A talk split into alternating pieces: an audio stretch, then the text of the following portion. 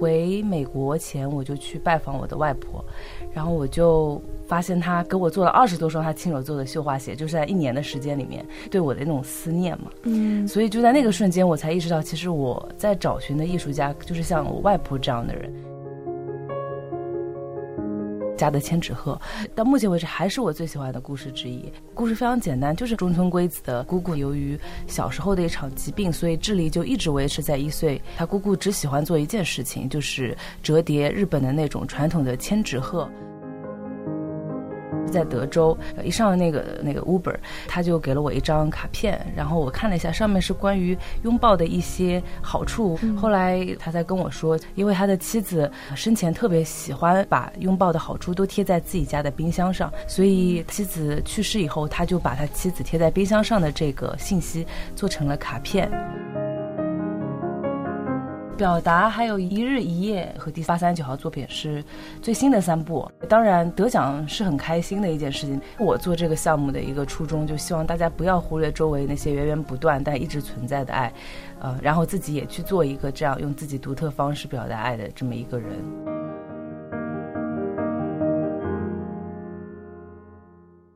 听众朋友，大家好，欢迎收听新一期会客厅的播客《不准无聊》，我是主播小轩。刚才大家听到的这些故事的分享者，就是我们这期节目的嘉宾。他是一位旅美的人文纪录片导演，同时也是一位纪实摄影师。啊，我们欢迎韩小新。小新要不要跟我们打声招呼？大家好，非常感谢小轩今天邀请我来到这个节目。小轩这两天也非常忙，来录节目之前还在疯狂剪片。刚刚结束在广西拍毛南少数民族的一个音乐的视频。嗯，你看我今天穿着这么花的一件。是受了少数民族的影响吗？不是，是因为有些场景有两千个人，然后我怕大家看不见我在哪儿，所以我穿的亮一点，让大家可以可以发现导演在哪儿，迅速定位。嗯，对对对。然后请小新来也是因为前段时间和一个朋友刚好去听了他在市图书馆的一场分享会，但是我们紧赶慢赶听到了下半场，只看到了后面几个影片的展映，所以我们今天其实很好奇，就对于小新正在做的这样一个纪录。片的项目包括最新的一部纪录片第八三九号作品，获得了美国第四十二届泰里奖纪录片类别的银奖。星球大战团队的纪录片也是获得了这个纪录片的银奖。哇，可以跟星球大战沾个边，我还是挺开心的。对，然后这部纪录片其实也是隶属于他正在做的这样一个纪录片的项目，所以今天想要请小新跟我们一起来聊一聊他正在做的这件事情。呃，其实摄影和摄像一直就是我的热情所在嘛，嗯，然后也是我觉得我的天赋和专业技能所在。然后那个时候是差不多二零一五年的时候，然后虽然我的全职工作百分之八九十已经是做呃科学传播类的纪录片了，嗯，但是我觉得有这么一项技能，还想再为这个。世界再多做些什么嘛？所以回来的时候，其实也一直在找寻，就是宁波当地有没有什么民间艺术家呀这样的故事可以带回到美国去分享。后来非常可惜，因为时间也比较紧嘛，每次回来就三周，嗯，然后呃就在那三周没有找到特别感动我内心的故事。但是后来回美国前，我就去拜访我的外婆，然后我就。发现他给我做了二十多双他亲手做的绣花鞋，就是在一年的时间里面，就是对我的那种思念嘛。因为我外婆不是从那二零一五年才开始给我做，她从我小时候就给我做绣花鞋，但是因为这种爱，她一直存在身边，所以。就很容易被忽略，对，所以就在那个瞬间，我才意识到，其实我在找寻的艺术家，就是像我外婆这样的人，他们用自己独特的方式，在默默的为周围的人、亲人、朋友，甚至陌生人表达爱。所以后来在飞机上的时候，就酝酿出了这个计划，就叫做《爱的艺术家》，就是 Walking in Love。嗯嗯，然后第一个影片就是讲我外婆做绣花鞋的，因为那时候已经在美国了，所以素材都是我我妈用手机拍的，然后在美国编的。呃，讲了就是我外婆为什么会做这件事情，因为其实中国人不是特别会去表面这样去去讲说，哎呀，我爱你啊，所以可能我用了一些旁白，把他以前可能讲过的一些话给给用旁白的形式说出来，就比如说为什么会愿意为我。九十多岁了，还在每天做鞋，眼睛也不好了，但是也在坚持，就是因为他怕，就是他哪天不在了，我还可以有他的绣花鞋穿。呃，然后第一场活动就是在呃美国的一个博物馆搞的，嗯，然后先放了我外婆的这部纪录片，让观众也站起来分享，然后也做了我外婆绣花鞋的一次展览，嗯，然后就是在这样一个互动的过程中，就是通过分享，然后收集，然后越来越多的故事，然后再去分享，然后就慢慢慢，现在大概有十二个影片这个样子，哦，已经有十二个了，对对对，整个计划也有了一个反思，就是说希望大家不要忽略周围那些源源不断但一直存在的爱。呃，然后自己也去做一个这样用自己独特方式表达爱的这么一个人。嗯，对。除了外婆的绣花鞋，我看到家的千纸鹤、拥抱卡，我觉得这两个主题也挺有意思的。其实，呃，一开始做这个纪录片计划的时候，就接触到了。呃，这个日本这位叫做中村圭子的朋友，他的姑姑呢，由于小时候的一场疾病，所以智力就一直维持在一岁。然后他姑姑只喜欢做一件事情，就是折叠日本的那种传统的千纸鹤。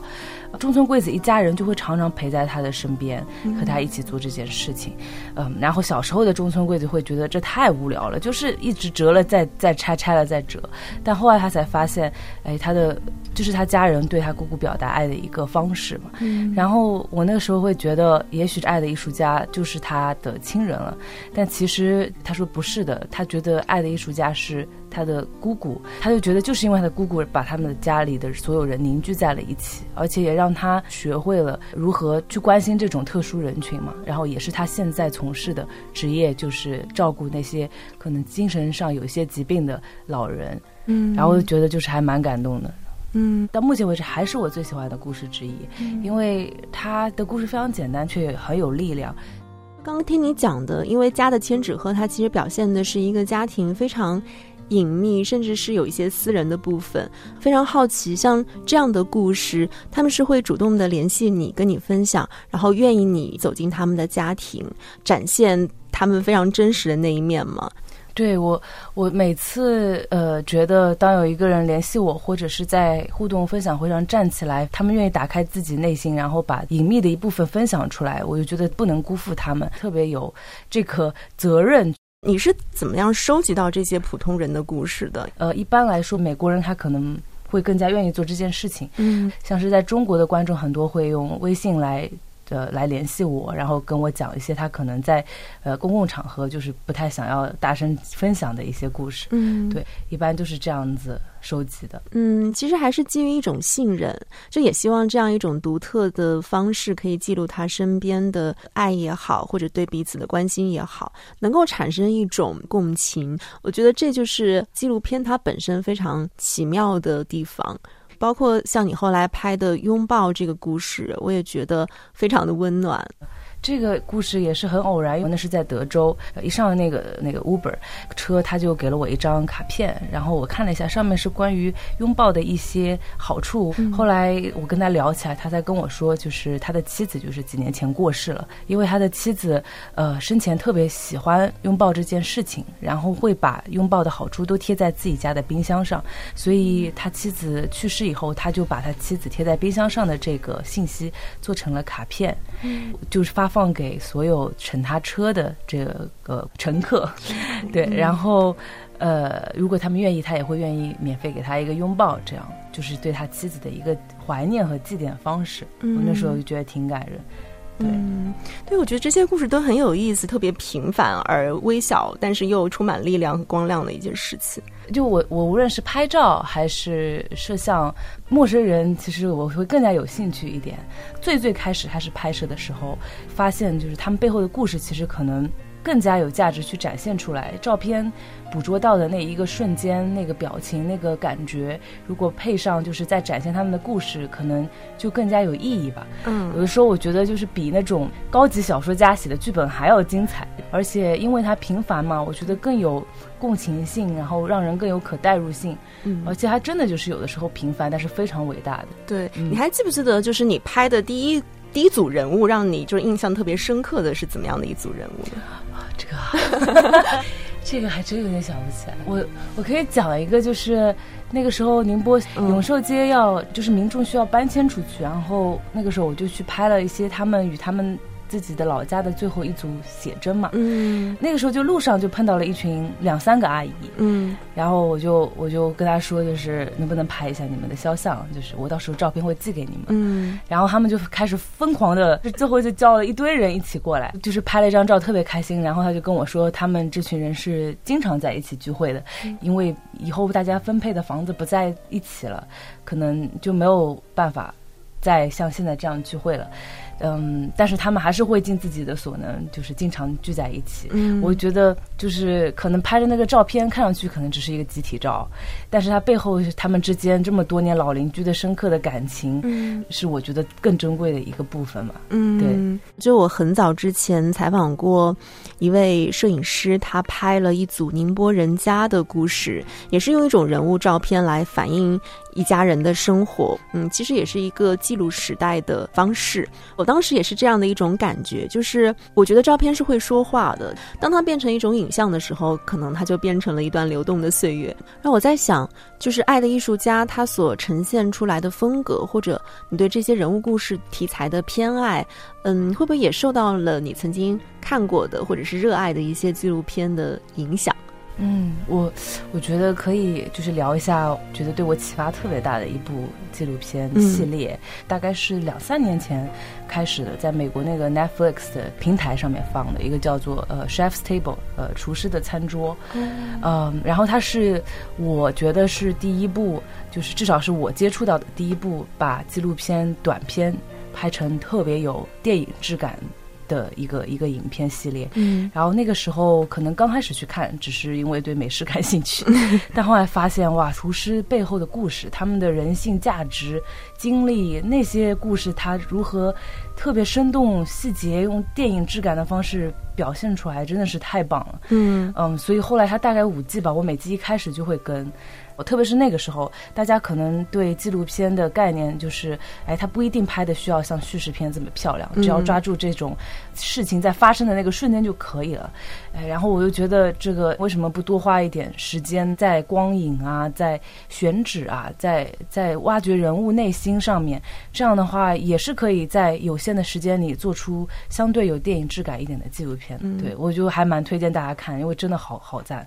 真的好赞，就每一个布景，每一个光。光，然后都是非常用心的设计过，对于纪录片人物的这个内心故事的把控也是对。嗯，还有就特别喜欢的就是宫崎骏，虽然他做的更多是二 D 动画，嗯，但是我觉得从他对于每样作品的那个态度，还有。呃，每一个人物的细节刻画，即使是在背后的那些模糊掉的小人物，他都会很用心的去画。嗯，然后像是举个例子，波妞她看到她喜欢的那个小男孩抱上去那个瞬间，她也是反复琢磨了都很久，就是他这个反应是怎样的。我觉得就是他对于故事陈述的速度的把控，然后哪些信息就是不必要再去多解释，非常用心去设计过的。所以我觉得这两部。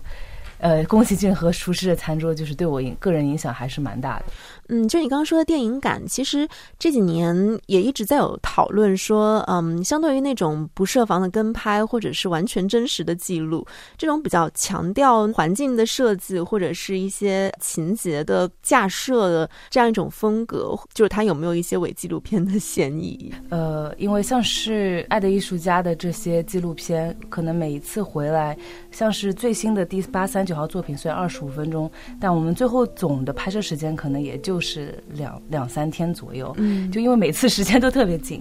呃，所以在这种情况下，可能就要更加关注一些周围的光影，像是呃如何用有限的这种大窗作为主光，然后呃怎么样就是找一些背景相对比较有层次感的那种背景。我觉得电影感和真实感不冲突，嗯，呃，因为我们也是在真实的情况下拍的嘛，虽然每一部影片肯定会带了导演的一点主观性。嗯但是我的方法就是要尽力做到，就是我记得他在跟他交流时候，他眼睛闪光的内容是什么，那这部分我一定会放进去，嗯，还是比较真实的在呈现他的讲的那个内容和他想要展现的故事，嗯，对。那《爱的艺术家》目前也拍了那么多组人物的故事，你觉得有没有渐渐的开始形成你自己独有的一种叙事的风格？我觉得我也没有说独树一帜，嗯，我就觉得就是整个拍摄的感觉中，我我个人不太喜欢用旁白，嗯。嗯，怎么说，就是每次在拍摄前，我都会先跟他们见面，嗯，然后可能那个时候聊的就是两三个小时，然后从跟他们见面谈话内容中，我会得出一些。我觉得会比较挖掘他内心有深度的那些问题，所以基本上来说，在跟他们见面聊天的时候，就不会再出现我需要用旁白去补充一些信息的这样的情况了。嗯，对，可能相对来说偏欧美的制作风格一点。之后的这个编辑过程，就是是一个把可能之前相对来说零散一点的这个采访内容，就是把它变成一个。比较有有低潮高潮，然后结尾的一个一个故事，这样，对。然后那天我在分享会上还看了一部纪录短片，叫做《表达》。然后这部片子讲的是一群精神病患和他的康复治疗师的这样一个故事。而且这部纪录片非常特别，是因为它当时是上了美国的密歇根电影节，密歇根首府电影节。就是那个时候刚开始这个这个项目的时候，遇到的一个呃问题就是通过线下。呃，观众这样的交流反应往往特别好，嗯，呃，然后放到线上的话，就是相对来说，就是关注度会没有那么高，所以那个时候就开始选择电影节的方式，嗯，因为可以让全世界更多的人看到影片，而且当就是获奖入选的时候，去到现场跟观众的那个互动交流，嗯，就是很非常深入的，因为在灯关掉，大家非常全神贯注的看完一部影片的时候，思考是很活跃的，对，所以在电影节的现场。往往是可以有非常深入的交流和非常好的故事收集的，对，所以就是电影节可以来说也是我呃开始就是让《爱的艺术家》这个项目的影片被更多人看到的一个方式，我觉得，嗯，对，呃，表达还有一日一夜和八三九号作品是最新的三部，嗯，然后呃获得奖项就。就是不止泰利，还有像是英国、爱尔兰的，还有那个南美的，然后美国的那个呃首府电影节，密歇根首府电影节。呃，一日也讲的是呃周师傅，他的老婆呢，因为长期在亚丁湾护航，所以他们就是没有办法太经常用电话的方式联系，甚至，所以他的一个对他表达爱的方式就是每天给他做一枚叶子，就把叶子。呃，类似于把叶肉的部分就是剔除掉，然后做一个就是雕刻的一个工艺。嗯，对。然后，但他老婆回来的话，就是一每一天都为他做过一片叶子，然后只要拿出来就是一个非常丰厚的一份礼物送给他的妻子。对我原来还想说说这些普通人的故事怎么样会引起更大的共鸣，但是发现其实他们在做的事情仿佛也不是特别普通，特别是中国是一个盛产故事的地方。真的，大家的故事都好有意思，随便就是碰上一个谁，就讲他的人生经历，我都觉得太好听了。没有什么亮点，或者是不触动我内心，这个还挺真的还挺少的。嗯，可能唯一的区别就是说，有一些不太适合用影片的方式展现，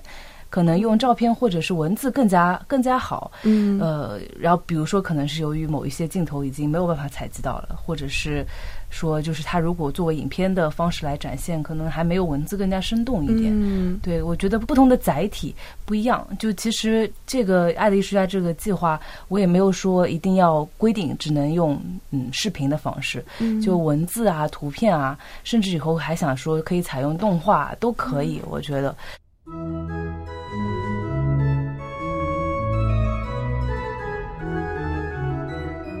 然后就要聊到我们刚开始聊天就说起的，就第八三九号作品，美国第四十二届泰利奖的这个银奖的纪录片作品。当时他获奖的原因，呃，是什么？就是评委会给你的这个获奖，我还真不知道。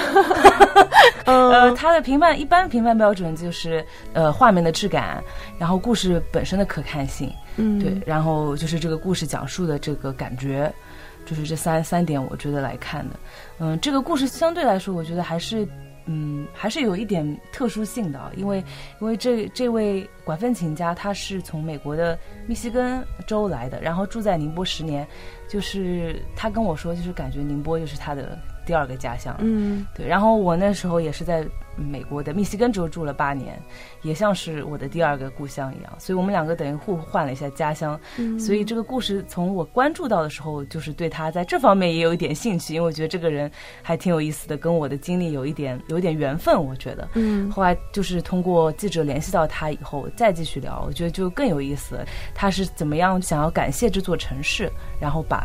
呃，一座管风琴从美国运到了宁波，然后让宁波人第一次就是接触到这种呃木质的，它不是电子的，就是古老的那个管风琴。嗯，然后呃，我看到一些像是你们如果看那个电影的话，就是大家第一次亲手触碰到琴键的那种感动，我就觉得还真的挺值得去记录的。嗯，而且他作为一个从别的国家过来中国生活的人，他如何去发现周围的那种爱呀，然后怎样去愿意去努力回馈啊？我觉得这种感觉就是精神是还蛮值得，像是我们这种有类似在国外生活过的经历的人去去借鉴和学习的。嗯，对。嗯，就我觉得这影片的一开始就特别的迷人，你用了一些光影的效果，就把琴键拍的可以被触摸到，真的有一种心弦开始被波动，仿佛就在等待这个主人公，包括这架管风琴，他告诉你这样一个漂洋过海的故事。主要的原因还是因为这位主人公在讲述的时候，他真的流露出了自己。最真实的那部分情感，嗯，一般在第一次见面的时候，你就可以感觉出来了。对，就因为第一次见面这个真的蛮重要。首先让他也了解我，然后我了解他，然后就像刚才讲的，在人在面对面的时候，你可能从他讲述的时候，你就可以感受到哪些东西对他来说是很宝贵，嗯，眼睛就会闪光。对，千万不要有一个先入的想法，觉得这个故事一定要这样讲。呃，就有的时候你你不这样去想，反倒有了很多你意想不到的精彩的那个故事点。对对，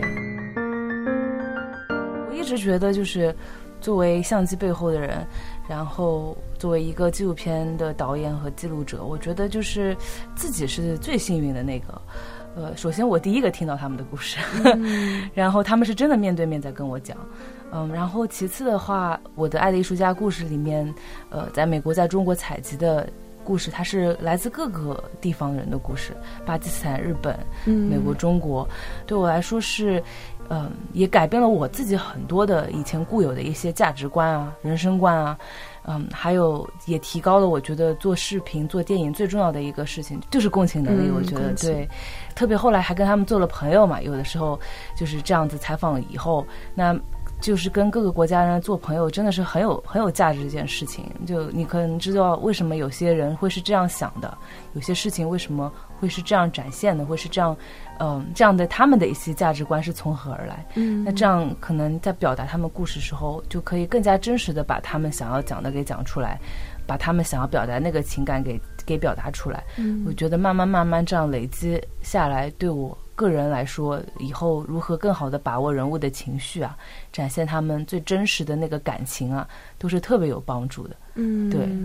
你在拍完他们之后，还会再去关注原来拍摄的主人公，他们后来怎么样了？嗯，我我觉得这个《爱的艺术家》这个项目有一个呃，我个人就是特别喜欢的点，因为我叫它互动纪录片项目，呃，所以呃，每一次我不是主人公，故事的主人公才是主人公，所以每次在开分享会啊，然后电影节放映啊这种。呃，我如果可以的话，我一定会联系之前故事里面的人，然后看他们能不能到现场。嗯，因为在放完他们的故事时候，可能他们可以跟观众做一个更加深入的一个交流，所以就是通过这样的一个过程，就是可以跟他们时常保持联系。嗯，嗯，而且就是他们的可能有最新的作品啊，像是艺术作品或者什么作品，我也很愿意让他们带到现场来，就讲讲就是现在这个作品他们就背后的一些思路啊什么的。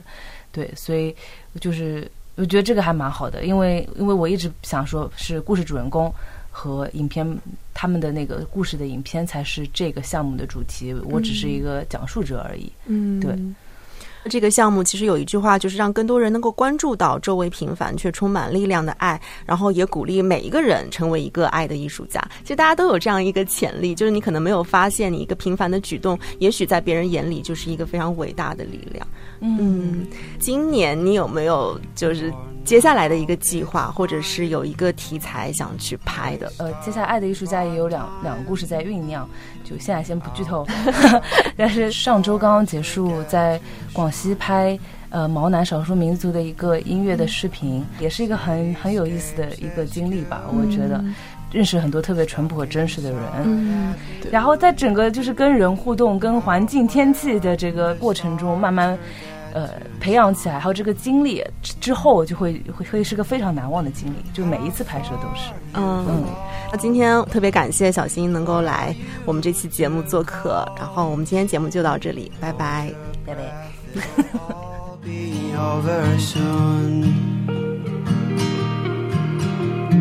Out where the stars forget to shine.